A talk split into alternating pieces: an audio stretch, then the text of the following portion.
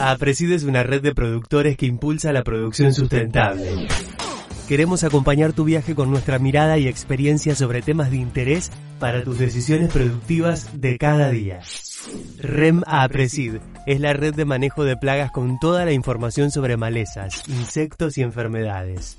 Bienvenidos a un nuevo episodio de Integrando Manejos, el podcast REM APRESID. Malezas difíciles pero no imposibles. Ingeniero agrónomo Eduardo Cortés, consultor privado. Hola, muy buenos días a todos. Les doy la bienvenida a un nuevo episodio de Integrando Manejos, el podcast de la REM de APRESID. Mi nombre es José Luis Orcín, soy miembro de la regional Los Urgentes en Rivil y en esta ocasión estaremos hablando desde el lugar de los hechos, desde el lote, el punto neurálgico, tratando la problemática que nos traen las malezas difíciles y cuáles son las herramientas con las que contamos para presentarle lucha. Para esto convocamos a Eduardo Cortés. Eduardo es un consultor privado, especialista en malezas y además es un amigo de la casa que siempre convocamos, que está siempre dispuesto a ayudarnos a pensar en cómo enfrentar esta problemática que sin dudas es una de las más difíciles en los sistemas productivos argentinos. Hola Eduardo, ¿cómo estás? Muy buenos días. Bueno, buen día José y bueno, gracias a la gente de Apresid por la invitación. Siempre un gusto, sabes, venir acá. Tenemos ensayos juntos, así que compartimos siempre mucha información.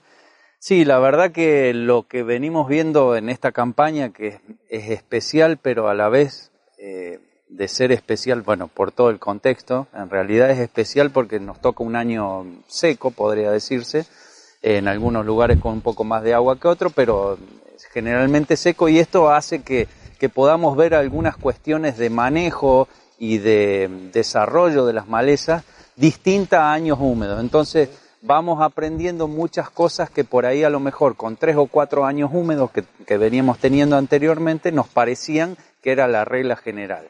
Y esto obviamente es biología y como es biología cambia continuamente. O sea que lo que vamos a ver acá seguramente puede no verse el año que viene y puede inclusive no verse en otros lugares. Entonces eh, está muy bueno todo el demo que ustedes han estado haciendo acá y bueno, seguramente vamos a sacarle mucho, mucho jugo. ¿no? Eduardo, empezamos a hablar de resistencia y primero como conceptual, ¿qué diferencia hay entre una maleza tolerante, una maleza resistente y a veces escuchamos que hay resistencias en el sitio de acción, fuera del sitio de acción? ¿Podés explicarnos un poquito cómo es eso? Bueno, vamos a tratar de simplificar el, el mensaje de la, de la tolerancia y la resistencia para que se entienda.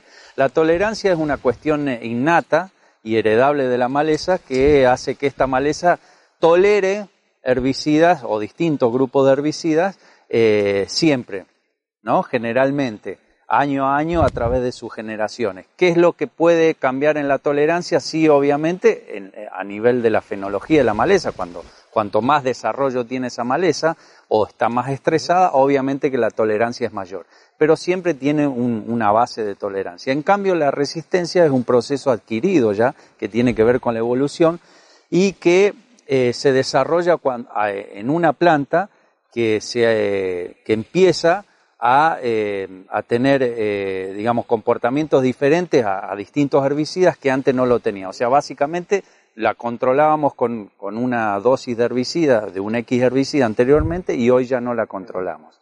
Entonces la resistencia se da generalmente en biotipos, que se llama, que es un conjunto de, individuos que, pertenecen a una población y que tienen características diferentes con otros. O sea, una maleza que sea tolerante es tolerante acá en Salta, en el sudeste de Buenos Aires, y una población resistente puede estar acá, pero todavía no puede estar en otra Exactamente. La tolerancia, si bien uno en las malezas y en distintas zonas ve distintas tolerancias, pero la tolerancia siempre eh, eh, tiene ese concepto, digamos. En cambio, la resistencia, yo puedo estar en este mismo campo teniendo una resistencia a rama negra, por ejemplo, de un activo, y hago dos kilómetros y esa resistencia no está o está disminuida, como para tomarlo comúnmente. Generalmente hay resistencias que se expanden de tal manera en, en, diferentes malezas que es muy poco probable que eso ocurra. Obviamente, caso rama negra, por ejemplo, que la, la semilla tiene una capacidad de volar eh, muchísimos metros, entonces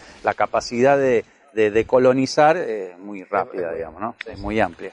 Pero después yendo a la parte de resistencia, vos tenés dos tipos de resistencia. Una que es de mecanismo de acción o de sitio de punto, que se llama, eh, que es un cambio en, una enzima por otra.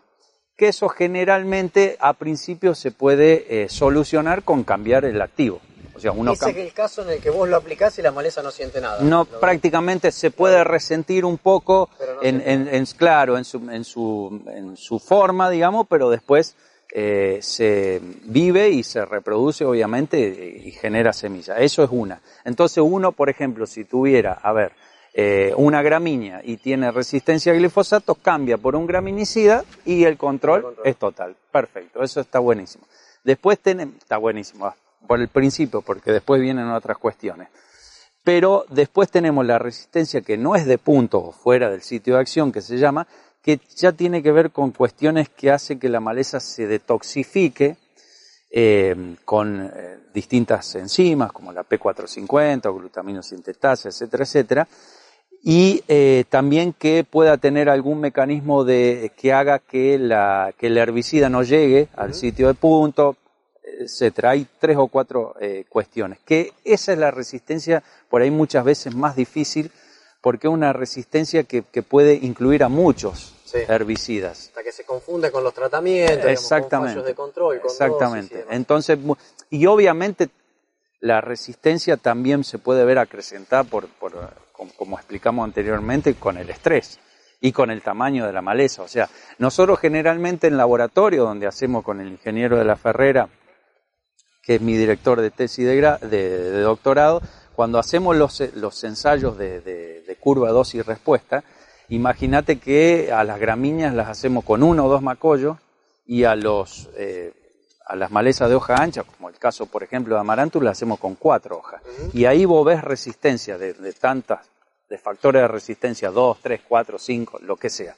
Vos imaginate que una maleza, en vez de tener dos macollos, tenga, esté en prefloración o un colorado, en vez de tener cuatro hojas, tenga 15 centímetros. O sea, todo eso se ve totalmente potenciado. Entonces, también eh, tiene que ver mucho eso. ¿Por qué? Digo, lo comento esto porque muchas veces eh, me dicen, no, yo hice cuatro litros de glifosato en una gramínea chiquita que se decía que era resistente y la controlé. Sí, puede ser tranquilamente porque la agarraste a lo mejor con un tamaño adecuado, obviamente, y, y el factor de resistencia en esa población era bajo. Entonces vos lo pudiste controlar. el factor de Exactamente, tal cual. ¿Y cómo es el tema? Porque vos decís, hace resistencia al glifosato, sin embargo, en muchos casos se sigue recomendando, por ejemplo, en el caso de glifo, como acompañante, o bien de que actúe en ciertos productos sinergizando a otro principio activo, digamos. Tal cual. ¿Por qué pasa eso? Bueno, eso, eso hay, hay varios estudios ya que, que confirman eh, este, esta teoría, digamos, que, que en realidad yo también pienso lo mismo, y es porque uno tiene que saber que dentro de una amplia población hay individuos que tienen mayor o menor factor de resistencia. Entonces, ¿qué quiere decir? Que son más o menos sensibles al herbicida que está siendo resistente. Vamos, a poner glifosato porque es el más común. Entonces, la adición de glifosato a un graminicida, vamos a suponer, siempre redunda en mejores eh, controles. Será un 5%, será un 10%, será un 20%, porque depende mucho de la maleza y depende mucho del estadio en cuál esté esa maleza. Pero siempre hay un mejoramiento en, la eficacia de control. Con lo cual yo generalmente lo, propongo que se haga, digamos, eh, que, siempre que se, mezcle con glifosato. Y viendo el tema de cómo aumentaron las poblaciones, cuando miramos la REM, la, cantidad de biotipos que se detectaron desde el 2010, vemos que hay una tasa de cuatro biotipos por año detectados o denunciados de resistencia y te hago la pregunta que se le hacen los, epidemiólogos hoy con el tema del COVID. Eh, ¿Cuánto falta para el pico? ¿Estamos en el pico? ¿Vos qué opinás de eso, digamos? ¿Cómo estamos con respecto a, la tasa que venimos generando resistencia en los biotipos? Yo creo que, o sea, lamentablemente la curva va a seguir creciendo porque si nosotros, que somos muchísimos eh, los que estamos en el ámbito de la producción, no, no tenemos una idea generalizada del manejo integrado de malezas y, tomamos un camino eh, independientemente de las zonas, porque después seguramente hay zonas que tendrán variantes por, clima, por lluvia, etcétera, etcétera, por lo que sea, pero si no tomamos un manejo eh, generalizado como para poder ir eh, atrasando esa curva, siempre va a seguir creciendo, porque si vos tenés en una reunión 20 ingenieros agrónomos o 20 productores, y a cada uno de ellos le preguntas cómo maneja en su campo las malezas y quizás tenga 15 respuestas distintas. Entonces, eso te, da la pauta de que seguramente eh, esta curva siga creciendo. Eh, no sé si a la tasa eh, que está creciendo ahora, pero sí siga creciendo porque lo venimos viendo. Hay, inclusive tenemos en el laboratorio que estamos ensayando, tenemos muchas poblaciones que todavía obviamente están en, estudio, pero tenemos muchas poblaciones de las mismas malezas, estoy hablando colorado, gramíneas, con eh, posibles resistencias. A mí me, gusta decir pérdida de sensibilidad por ahora, porque no está comprobado, a distintos activos que todavía hoy no se sabe. Y por otro lado, lo que vemos hoy responde a cambio de manejo que hicimos 10 años atrás, probablemente. O sea, lo que estemos haciendo hoy va a repercutir en, unos años. A lo mejor empecemos a ver resistencia a los HPPD, a los PPO que estamos usando hoy, que hace 10 años atrás probablemente usamos poco y nada. Y en eso, ¿vos ves que hay más conciencia de los productores, de los técnicos y demás? ¿O crees que todavía estamos un poquito lejos y no estamos dimensionando la problemática? Yo creo que, yo creo que hay más conciencia que hace cinco años, obviamente. Yo creo que hay más conciencia en los técnicos que en los productores, obviamente, pero creo que, todavía falta un, crecimiento. siempre eh, hay un técnico amigo eh, que siempre habla de la curva de, conocimientos eh, y, de, la inclusión del conocimiento del manejo de maleza. Y eso es, eso es tal cual. O sea, uno va viendo que a medida que pasan los años, el productor y el técnico se va dando que tiene, se va dando cuenta que tienen los problemas y va reaccionando sobre esos problemas. Y entonces a lo mejor le cuesta cuatro o cinco años en darse cuenta que qué es lo que tiene que hacer. La tasa de evolución de resistencia es más, más alta que la tasa de evolución de conocimiento de adopción. o de capacidad de aprender también. Tal cual, tal cual. Entonces yo creo que, digamos, el mensaje está, eh, como, como yo, hay un montón de especialistas, eh, incluso mejores que yo, obviamente, eh, y, todos bajan más o menos el mismo mensaje. Entonces yo creo que el, mensaje está claro, el mensaje se dice siempre. La, la adopción yo creo que nos deberíamos preguntar quizás por qué no adoptamos el, manejo. Eh, quizás por, porque estamos acostumbrados a, la simplicidad, puede ser. Quizás porque a lo mejor eh, es tan cambiante, tenemos tantas cuestiones los productores y los técnicos en Argentina que hacen que, no podamos eh, hacer, realizar un programa consecuente, no lo sé, la verdad, pero...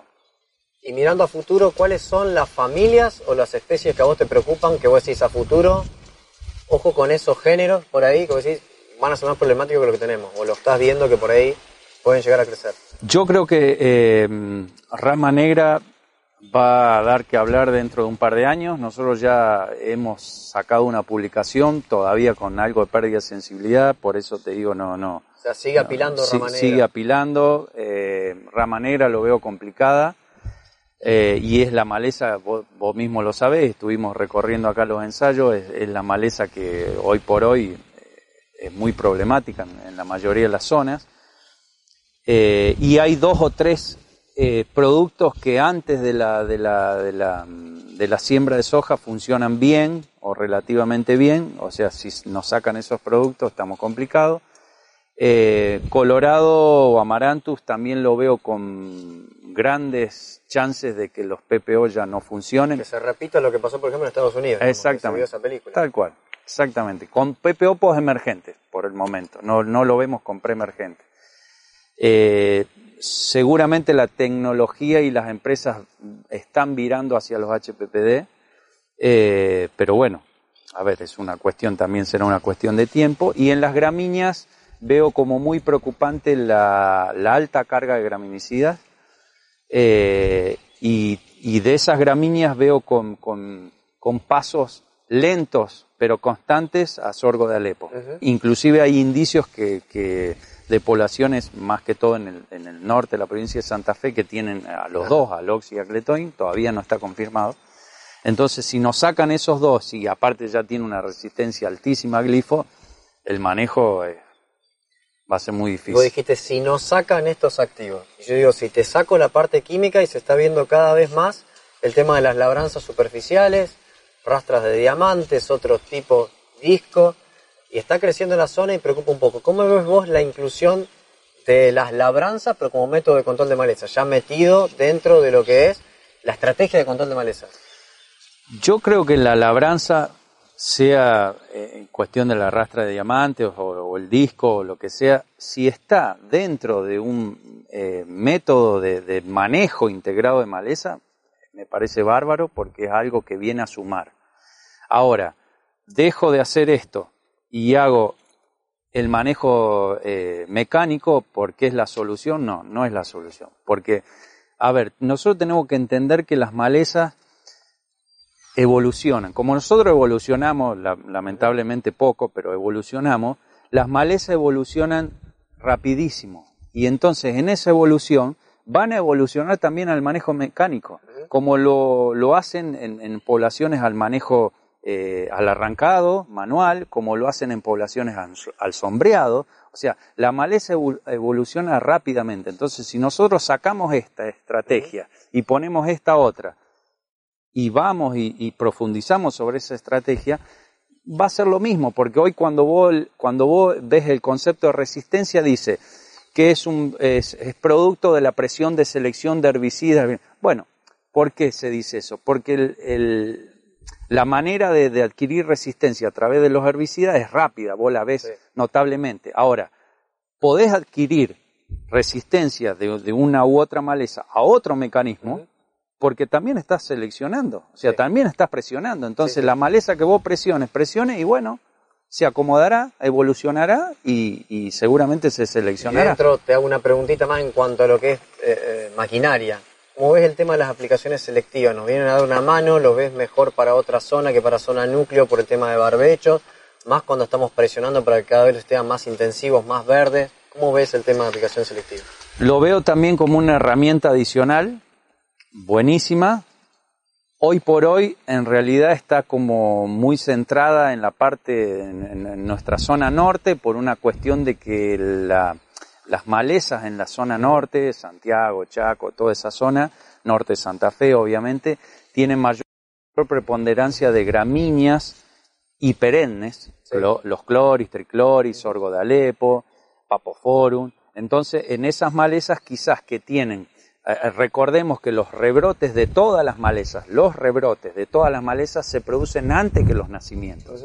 Entonces vos quizás un, sorgo de Alepo o un papoforo o un, o un tricloris te rebrota los primeros días de septiembre, mediados de septiembre, depende de la temperatura y la lluvia, y recién comienza a emerger en octubre. Entonces, si vos esperás hacer todo eso, en, muchos lugares, con mucha presión de maleza, se hace inmanejable. Entonces, me parece bárbaro para esas situaciones. En nuestra situación, eh, en esta zona o en mi zona, en San Francisco y zona, que tenemos mayor preponderancia de malezas que son anuales, sobre perennes, eh, quizás a lo mejor todavía le falte algún, ajuste. Por eso no está instalado exactamente, pero, pero me parece que es una herramienta más, es una sumatoria al manejo mecánico y al manejo obviamente. Y hablando de herramientas, estamos justo en un demo donde se compara la estrategia química con la de los cultivos de servicios. Bueno, esta, ¿cómo ves la inclusión de los cultivos de servicio para lo que es el control de maleza? ¿Qué, vienen a, solucionarnos o, a complicarnos?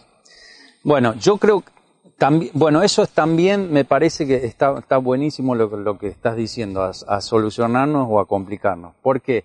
Porque eh, muchas veces lo que nos pasa a, nosotros, a, los técnicos inclusive o a los productores, es que tomamos un manejo, es lo mismo, digamos, que estamos charlando, tomamos un manejo como el, el, manejo. Receta. Como la receta y esto es lo que va a solucionar el problema de las malezas. Y en realidad el manejo con cultivo de cobertura o cultivo de servicio es, volvemos a lo mismo, es una herramienta más. Que hoy por hoy uno, la, uno lo piensa desde el punto de vista de las malezas. Entonces quizás si uno solamente lo piensa desde el punto de vista de las malezas, puede a lo mejor verse frustrado en algún año, como este, por ejemplo, donde no han tenido gran, gran crecimiento los cultivos de cobertura, cultivos de servicio, y no frenen a las malezas como uno querría, ¿no? Entonces, yo creo que Primero que todo, yo eh, me parece que hay que hacer cultivos de cobertura, yo los propongo, eh, en muchos de mis asesoramientos se utilizan cultivos de cobertura y cada vez lo quiero hacer más, pero teniendo en cuenta varias cosas. Primero, que el productor tiene que saber que un cultivo de cobertura, los beneficios los va a ver seguramente en 4 o 5 años, no de un año para otro. De un año para otro no puedo solucionar nada. O sea, vos, la pregunta que venía es, ¿no está bien evaluar un cultivo de servicio en 6 meses? No. ¿Cuánto gasté en un barbecho químico No, con una...? Tal cual, tal cual, porque aparte yo lo que veo es más allá de- de- de- del, del tema de maleza, por eso siempre uno, uno habla del sistema. Por eso eh, nos cansamos de decir, tenemos que ver eh, las malezas dentro de un sistema, tenemos que ver a tal o cual cosa dentro de un sistema. ¿Por qué? Porque la- el cultivo de cobertura para las malezas es una ayuda, pero todo lo que viene atrás, o sea, nos olvidamos Sí. de que genera raíces, de que genera eh, porosidad, de que nos deja... Estamos evaluando solamente una de las aristas que es el control de maleza. Por Claro. eso se le dice cultivo de servicio porque prestan, Prestan diferentes, diferentes- servicios, entre eso ayudar al control Exactamente. Y el, y, el, y el control de maleza es chiquito. de. Sí, sí. Es- Está el aporte de carbono, de todo, demás, todo, que tiene todo, que eso yo lo veo con mayor valor que decir me sale 40 dólares más el cultivo de servicio que hacer un herbicida. Y claro que te va a salir O sea más. que los o sea, beneficios vos ves que los vamos a ver en un mediano plazo. De, de los, de son los cinco 4 o seis. 5 años, por lo menos. Y a veces se dice, hago cultivo de servicios, no hago, eh, pero tengo que hacer preemergente en el cultivo de servicio. Tal cual.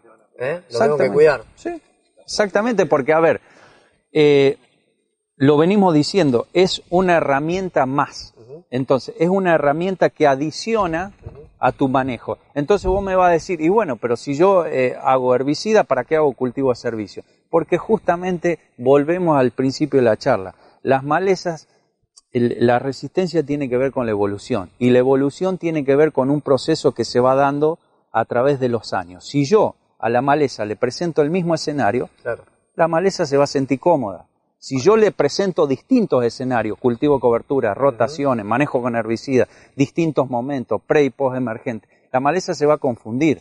No va a saber cómo acostumbrarse. Además, Eduardo, me imagino situaciones en donde vos planteas un cultivo de servicio en- en- con mucha infestación de malezas, totalmente diferente a cómo se va a defender ese cultivo, a rotaciones estabilizadas, donde primero hiciste buena rotación de cultivos, buena secuenciación de manejo químico, para decir, en estas situaciones, porque manejo los hay, exitosos, sin eh, herbicidas químicos en el cultivo de servicio, pero eh, procesos que han llevado 5 o 10 años Sí. en donde ya bajaste el- un poco el banco de maleza, en donde dominaste esto con rotación de cultivo y después recién ingresas ahí, en donde ves que el cultivo de servicio te ayuda a, a bajar la bajar. cantidad de, de herbicidas aplicados. Tal cual, mira, a mí me por ahí en mi asesoramiento, cuando propongo hacer el, el- o bueno, en algún asesoramiento que me llama y me dice, mira Eduardo, vení a asesorarme para el manejo de herbicida. Bueno, barba, vamos a hacer cultivo de, de, de cobertura, cultivo de servicio. Ah, perfecto. ¿Y vamos a poner menos herbicida? No, no, no. Vos el primer año seguramente gas- no. gastás lo mismo o más.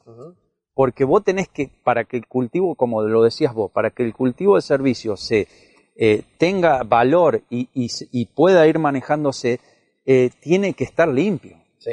Limpio, eh, limpio, entre comillas, obviamente limpio, pero por eso es un error quizás de, de- de recomendar un cultivo de servicio a un productor que no tiene incorporado un manejo de agroquímicos ya, Sí. ¿no? De herbicidas, que no lo tiene incorporado con los momentos, con los distintas, las distintas eh, mezclas de herbicidas, etcétera. Si nosotros se lo damos y ese productor, yo te puedo garantizar que en el 95% de los casos se va a ver frustrado.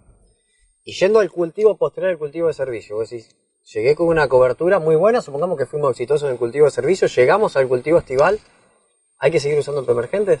Sí, totalmente. Totalmente. Totalmente, porque puede ser que, eh, justo, esto también lo charlábamos eh, recién eh, anteriormente, eh, a mí me pasa, por ejemplo, que yo tengo eh, cultivo de cobertura, soja sobre cultivo de cobertura y tengo que hacer una sola aplicación ahora para cierre surco y hay eh, sojas también con cultivo de cobertura y tengo ya le hice una aplicación y seguro tengo que hacer una segunda. Entonces vos me decís, ¿cómo? Si acá haces una, acá haces dos.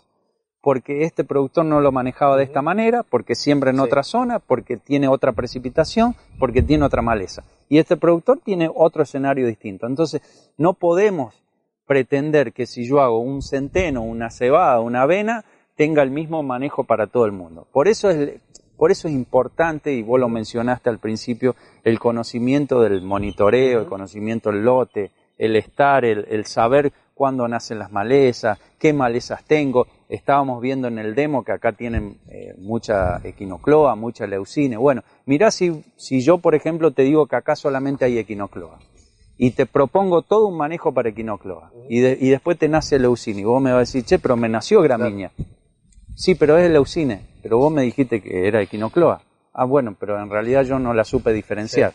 O sea, entonces hay, eh, todo eso tiene que ver, digamos. O sea que ir a un manejo, por más que vos hagas un rolado, un secado químico y vos lo veas, digamos, es riesgoso ir directamente a unos post, porque a veces te tentás de decir, qué bueno que está el cultivo nación, hiciste preemergente, voy a un post. Eh, es, digamos, puede ser un riesgo ir directamente a un post emergente. Puede ser una, estrategia si conoces el lote, pero puede ser riesgoso. Sí, puede, pero a ver, ahí, ahí hay que tomarlo de, de dos puntos. Puede ser una estrategia, te diría, eh, a ver, voy a decir lo que no quiero decir, válida, porque no, no, es lo que quiero decir, pero vamos a suponer que para hay gente que, que sea válida, pero tiene, tiene, es muy cambiante si es maíz o es soja. ¿Por qué?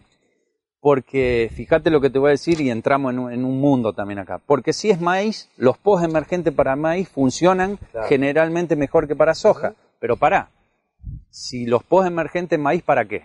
Para colorado funcionan mejor que para soja, obviamente. Ahora, para gramínea, no, al revés. Para gramínea funcionan mejor en soja que en maíz. Entonces, bueno, en soja es una cosa y en maíz es otra. No. O sea, eh, hay, hay que tratar de, de, obviamente, de, de, hacer preemergente y tratar de que la maleza no nazca. Esa es la idea. Y hablando de los preemergentes, siempre sabemos que aquí se tienen que incorporar, necesita una lluvia, y estamos metiéndole a veces entre 4, 6, 8 mil kilos de materia seca o en soja hasta 10 mil kilos de materia seca y tenemos que incorporar un preemergente y a veces vemos el efecto contrario cuando no se incorpora. Por eso decía, es una solución y a veces lo generamos porque no tenemos la lluvia que lo incorpore. o sea, cambia un poquito también el manejo de los preemergentes con el tema de los cultivos de cobertura porque estamos metiendo un colchón de rastrojo ahí que hay que entrar en el suelo para estar en la solución. Exactamente, sí. El, bueno, esa es otra de las cuestiones que hay que tener en cuenta cuando uno hace un cultivo de cobertura. Primero, cuando un herbicida, a ver, todo herbicida que se aplique, herbicida obviamente que trabaje sobre el banco de semillas, tiene para trabajar y tener eficacia en su control, tiene que pasar a la solución del suelo. Para que pase a la solución del suelo, tiene que llover. Obviamente, puede haber alguna incorporación con una alta humedad del suelo, muy baja esa incorporación, pero tiene que lloverle. Entonces, a medida que vos cubras más el suelo, con los 4, los 5 mil o los 8 mil kilos de materia seca, seguramente vas a necesitar más precipitaciones para que pase a la solución del suelo.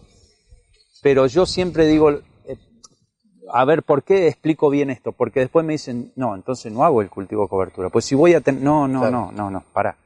Tenés que saber que vas a necesitar quizás una lluvia más para que pase a la solución del suelo y se incorpore y trabaje. Pero que pero, a ver, eso es lo, lo negativo, si se quiere, versus un suelo desnudo que quizás con una lluvia de 10 milímetros incorpora todo. Eso es, esa es la parte negativa. La parte positiva, ¿cuál es? Que el cultivo de cobertura te va a hacer un efecto buffer para el nacimiento de las malezas. ¿Por qué? Porque tenés eh, sombreado, porque vas a tener eh, menor temperatura de suelo, entonces eso va a hacer que nazca menos la maleza.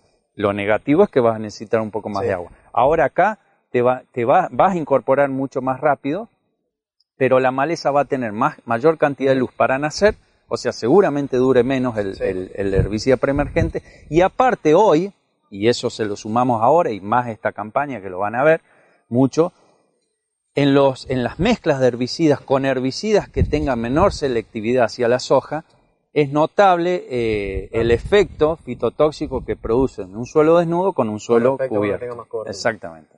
Ya que nos metemos en manejo químico, Eduardo, ¿se nos vienen soluciones mágicas de acá a 5 o 10 años? ¿Hay cosas nuevas que nos van a venir a solucionar? Lo que vos decías, ¿se nos van a, se nos van a caer estos activos si estamos sonados? Bueno, ¿hay algo nuevo? No, a ver, nuevo o lo, que, lo que poco que puedo conocer en realidad en moléculas no hay nuevo. Hay quizás activos de las mismas familias que nosotros estamos eh, acostumbrados a manejar, con alguna eficacia levemente mayor, bueno, eh, quizás algunos HPPD, algunos PPO, algunas, algunos eh, productos que vengan en mezcla y que combinen algunos productos, pero siempre, siempre estamos rondando dentro de los mismos activos. Por eso no tenemos que pensar en realidad que, que los próximos 10 años va a ser exactamente igual.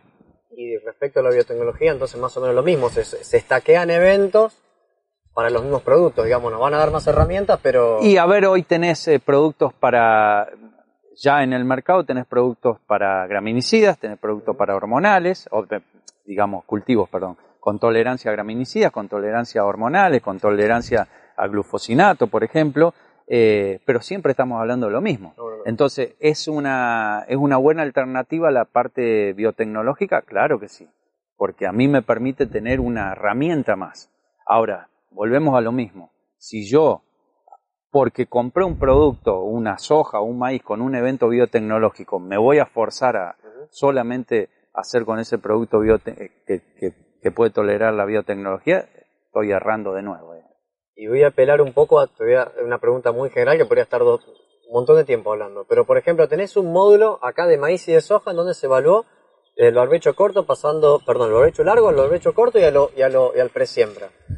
¿Cómo te imaginás vos alguna estrategia, digamos, tanto en maíz como en soja, de todo lo que tenemos para no repetirnos en principio activo y generar, sin llegar a una receta, porque es lo que nadie quiere y por lo que hablamos al principio, decir, bueno, hay herramientas para no repetirnos y llegar con controles de hecho, lo vemos en el módulo, que esto es el testigo y cómo está, y, en el resto, donde se hizo un barbecho largo, un barbecho corto y un presiembra, estás en controles totales. Sí, sí, sí, Bueno, a ver, eso es muy amplia, como vos mismo lo decías, eh, porque para la zona.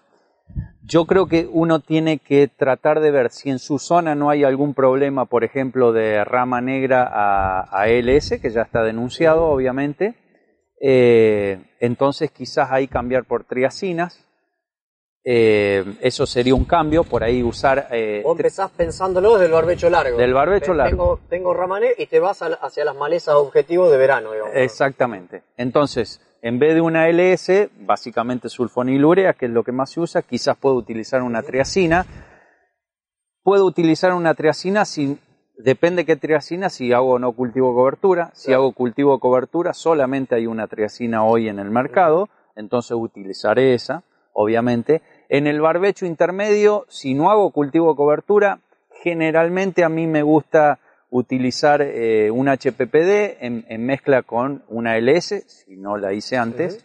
Y si la hice antes, eh, un HPPD en mezcla con una triacina, ¿no? Que hay eh, con registro y todo entonces quizás por ahí lo puedo variar. Y en el eh, barbecho corto o de presiembra que se llama, eh, ahí sí puedo utilizar eh, una cloracetamida con un PPO, puede tranquilamente ser. Si no hice, si hice un PPO antes, puedo hacer un HPPD dependiendo muchas veces de, la maleza que yo tengo. es el mismo en los dos cultivos y siempre vas mirando lo que hiciste y lo que vas a hacer para no repetirte y exactamente. Las Pero sí, exactamente como vos lo decís. Pero ¿qué es lo que pasa?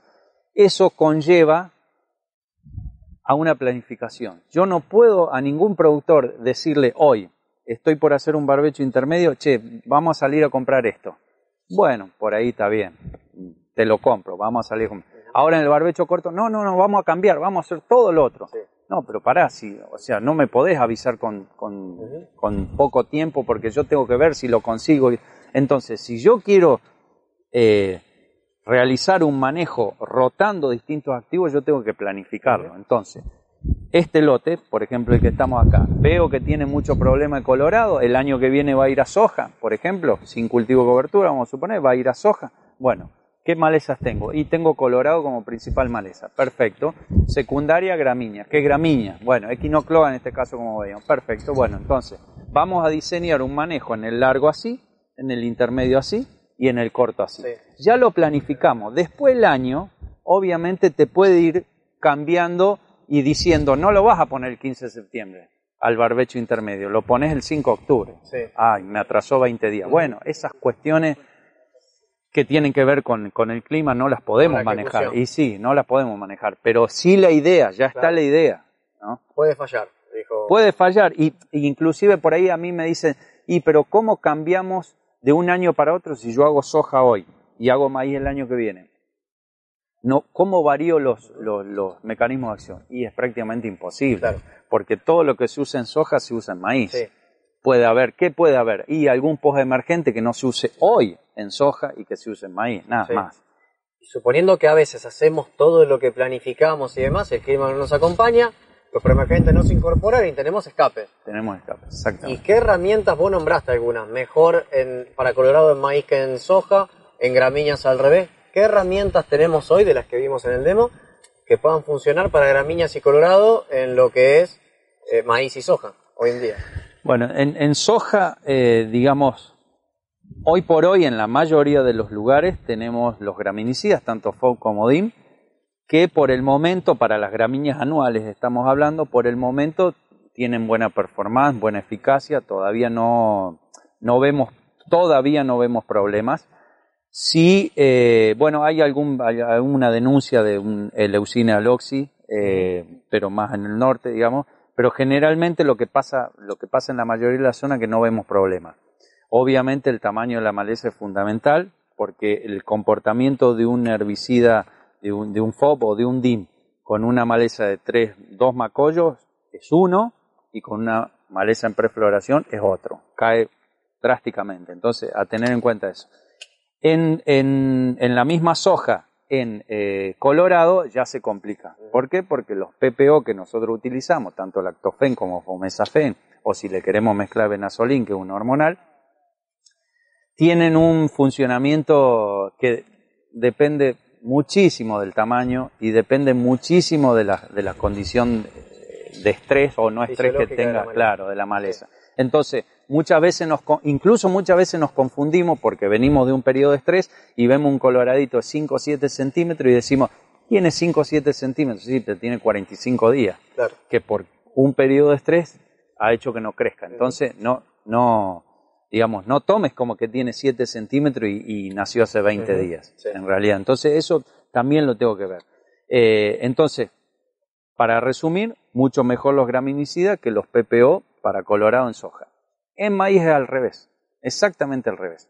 En maíz nosotros con los HPPD utilizados en mezcla con triacinas y en mi caso yo siempre recomiendo la mezcla con glifosato, la verdad que funciona muy bien en Colorado, muy bien, obviamente teniendo en cuenta el tamaño, pero quizás teniendo alguna licencia más en el tamaño que en soja.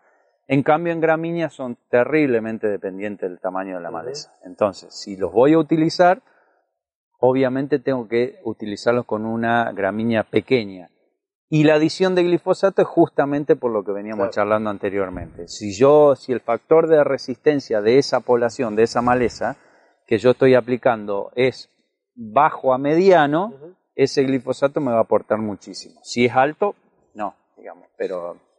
Peto, sos una, para ir finalizando ya, sos una persona deportista, haces Ironman, ¿Cómo te ves dentro de 10 años con algunas canas más eh, yendo al Congreso de Presid y además de que te vas a cansar un poquito más en los Ironman, te vas a parar y cómo vas a encontrar el escenario de maleza? Vas a decir, qué bueno que nos dimos cuenta hace 10 años porque si no estaríamos acá, o vas a decir, no hicimos lo necesario y estamos en este lugar. O sea, ¿cómo, cómo te ves dentro de 10 años?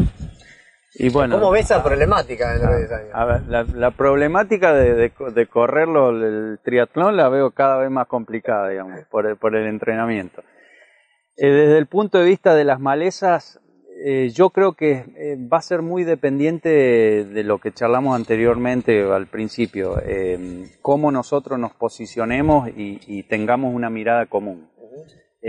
yo creo que si cada uno sigue haciendo más o menos lo que le parece a cada uno, eh, lo cual no está mal, pero digo, no pidamos eh, cosas diferentes, digamos, si seguimos haciendo lo mismo. Muchísima, viejísima esa frase. Con lo cual yo, ¿cómo me veo si de acá a 10 años me invitan al Congreso a Presid? Y yo veo quizás explicando exactamente lo mismo. Con algún activo diferente, quizás diciendo, estamos probando que este tiene mejor control que el otro, pero no creo que que sea muy distinto. Inclusive hoy, hoy por hoy ya cuando vos evalúas los activos, eh, lo evaluabas los activos hace 5 años y veías 97, 98, 100% de control a los 45, 50 días. Hoy en día es 80, 75.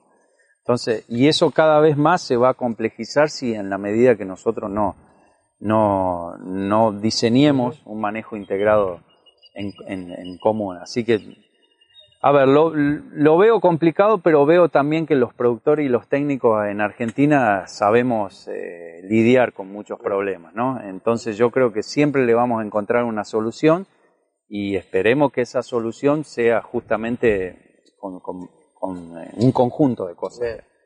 Hay que ser proactivo. Hay que ser proactivo, obviamente, y tener en cuenta dos o tres cuestiones que las vinimos charlando y quiero que queden claras.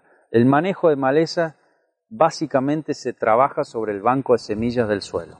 O sea, hay que agotar el banco de semillas del suelo, que seguramente demorará, dependiendo de cómo tengas tu problema, 4, 5, 6, 7, 10 años.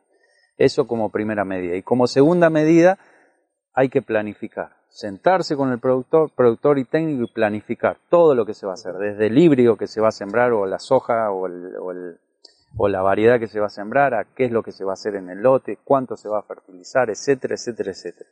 Y, por último, tener criterio. O sea, criterio en las decisiones, eso es lo que uno pide, digamos. Si, si vos me preguntás, che, ¿cómo va a funcionar este herbicida emergente en maíz? Tener una maleza en prefloración. ¿Y qué querés que te diga? O sea, contestate vos mismo la pregunta, digamos. No hace falta que te la conteste yo. Entonces, muchas veces el manejo de malezas pasa por una falta de criterio y una falta de timing, digamos, de tiempo. No creo que sea otra cosa. Peto, eh, un gusto esta charla con vos. Eh, me siento como si lo hubiésemos tenido sentado tomando mate también, acá en el lote. Eh, agradecido porque haya formado parte de este demo de la REM. Y bueno, esperemos seguir contando con vos en otras oportunidades porque siempre es un gusto charlar eh, sobre estos temas. Eh. Bueno, gracias. Muchísimas gracias. Gracias a vos, José, y gracias de nuevo a la invitación a, los chicos a Presid. y sabés que siempre para mí es un gusto venir acá. Me debes todavía el asado, pero eso lo, lo, voy a dejar para otro día. Así que bueno, muchísimas gracias. Las siguientes empresas sponsors son parte de la REM. Bayer, Corteva AgriScience, FMC, Summit Agro, Sumitomo Chemical, Singenta, UPL, Rizobacter. Los esperamos en el próximo episodio de Podcast REM. Integrando manejos.